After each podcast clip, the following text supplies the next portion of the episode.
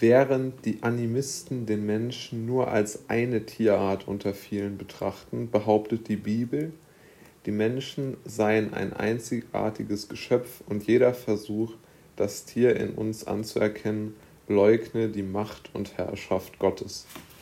Das ist eines meiner absoluten Lieblingszitate, beziehungsweise eine meiner Lieblingspassagen aus Hararis Buch Homo Deus. Ja? Ein ganz tolles Buch und diese Passage lässt wirklich tief blicken, wie die Menschheit in Bezug auf Tiere heute eingestellt ist. Ja? Also die Tiere, die werden ja bei uns sozusagen als natürliches zweites Glied in der Schöpfung angesehen, ja. So als eine Art ähm, ja, stiefmütterlich zu behandelnde äh, lästige Verwandtschaft vielleicht, umgangssprachlich gesehen, ja. Wir äh, stecken die Schweine in, in solche äh, ganz engen Ställe. Man darf das zwar in Deutschland, glaube ich, nicht mehr, aber man darf es noch in Polen und in anderen Ländern und das wird dann ganz einfach günstig importiert, damit hier die dicken Deutschen ihre günstige Lasagne äh, essen können, ja. Und mich stört, ähm, dass jetzt einfach wir genau wie Harari es richtig beschrieben hat, uns maximal von der Wirklichkeit entfernt haben. Denn wie er vollkommen zu Recht sagt, sind wir ja nun einmal ein Tier und die Animisten sagen ja genau, dass der Mensch nur als eine Tierart unter vielen zu betrachten ist und nicht unbedingt als, als die Krone der Schöpfung.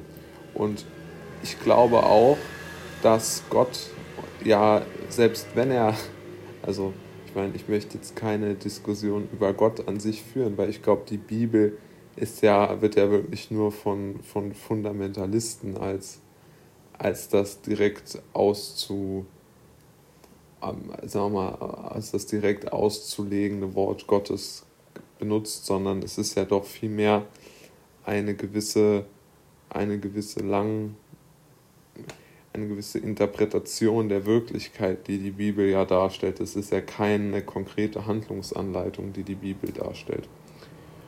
Und genau dieser Punkt, der bedrückt mich auch und deshalb habe ich da auch so lange drüber nachgedacht. Die Menschheit hat sich praktisch irgendwann einmal überlegt, in unserem Kulturkreis die Tiere unterwerfen zu können, obwohl es ja dafür eigentlich gar keinen Grund gibt. Denn der Mensch lebt höchstwahrscheinlich sogar gesünder, wenn er weniger tierische Produkte verzehrt, wenn er sich einfach ja ein bisschen äh, gesünder ernährt im Sinne von pflanzlicher, veganer, lebt er sogar vermutlich besser. Es gibt zumindest äh, dahingehende Daten, dass zumindest der Exzess von salziger Wurst sogar sehr schlecht für den Körper sein könnte. Aber jetzt gehen wir nun mal auf die, auf die grundsätzliche These ein, wie der Mensch darauf gekommen ist, sich über die Tiere zu erheben. Und aus meiner Sicht gibt es da nur auch wieder diese absolute, diese The aus meiner Sicht eine Vererbung des Gedankengutes. Denn wenn man einfach schon als ganz kleines Kind Wurst und Fleisch angeboten bekommt, dann wird man es vermutlich als rational ansehen, diese Wurst und dieses Fleisch äh, zu essen. Und wenn man gar nicht dahinter schauen kann, was es eigentlich ist, dann äh, sieht man das nicht. Ja? Und mir fällt da auch ein, die Dinge werden ja auch absichtlich umbenannt. Ja, also Kentucky Fried Chicken heißt heute auch nicht mehr Kentucky Fried Chicken, sondern KFC, um ganz einfach anzuzeigen, wie sehr, ähm, wie sehr man sich äh, von, von, von, von den Chicken eigentlich schon distanziert hat. Obwohl es natürlich Quatsch ist, weil sie sie immer noch verkaufen, aber sie möchten dem Kunden nicht mehr sozusagen das schlechte Gewissen mit ähm, aufoktroyieren, sondern sie versuchen einfach ja, das so durchlaufen zu lassen. Und äh, sie versuchen ganz einfach dem Kunden dort ja, nicht, nicht so viele kognitive Dissonanzen entstehen zu lassen, dass er noch glauben könnte, er würde etwas Schlechtes machen. Also ganz, ganz schwierige Lage.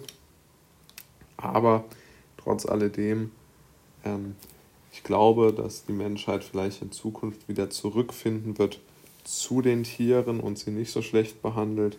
Zumindest wäre es meine Hoffnung, weil einfach die Massentierhaltung ökologisch ja eine Katastrophe ist und es auch immer weiter und sich das immer weiter verschlimmern wird.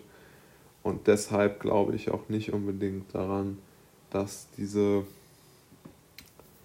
ähm, Massentierhaltung so wahnsinnig zukunftsträchtig sein wird, weil das, das ganze Getreide, was verwendet werden muss, um das Tier zu mästen, dass man es töten kann und genug äh, Fleisch und Fett an dem Tier hat, das ist ja genau der Punkt, der gegen ähm, genau der, der die ökologischen Probleme dort ganz, ganz klar aufweist.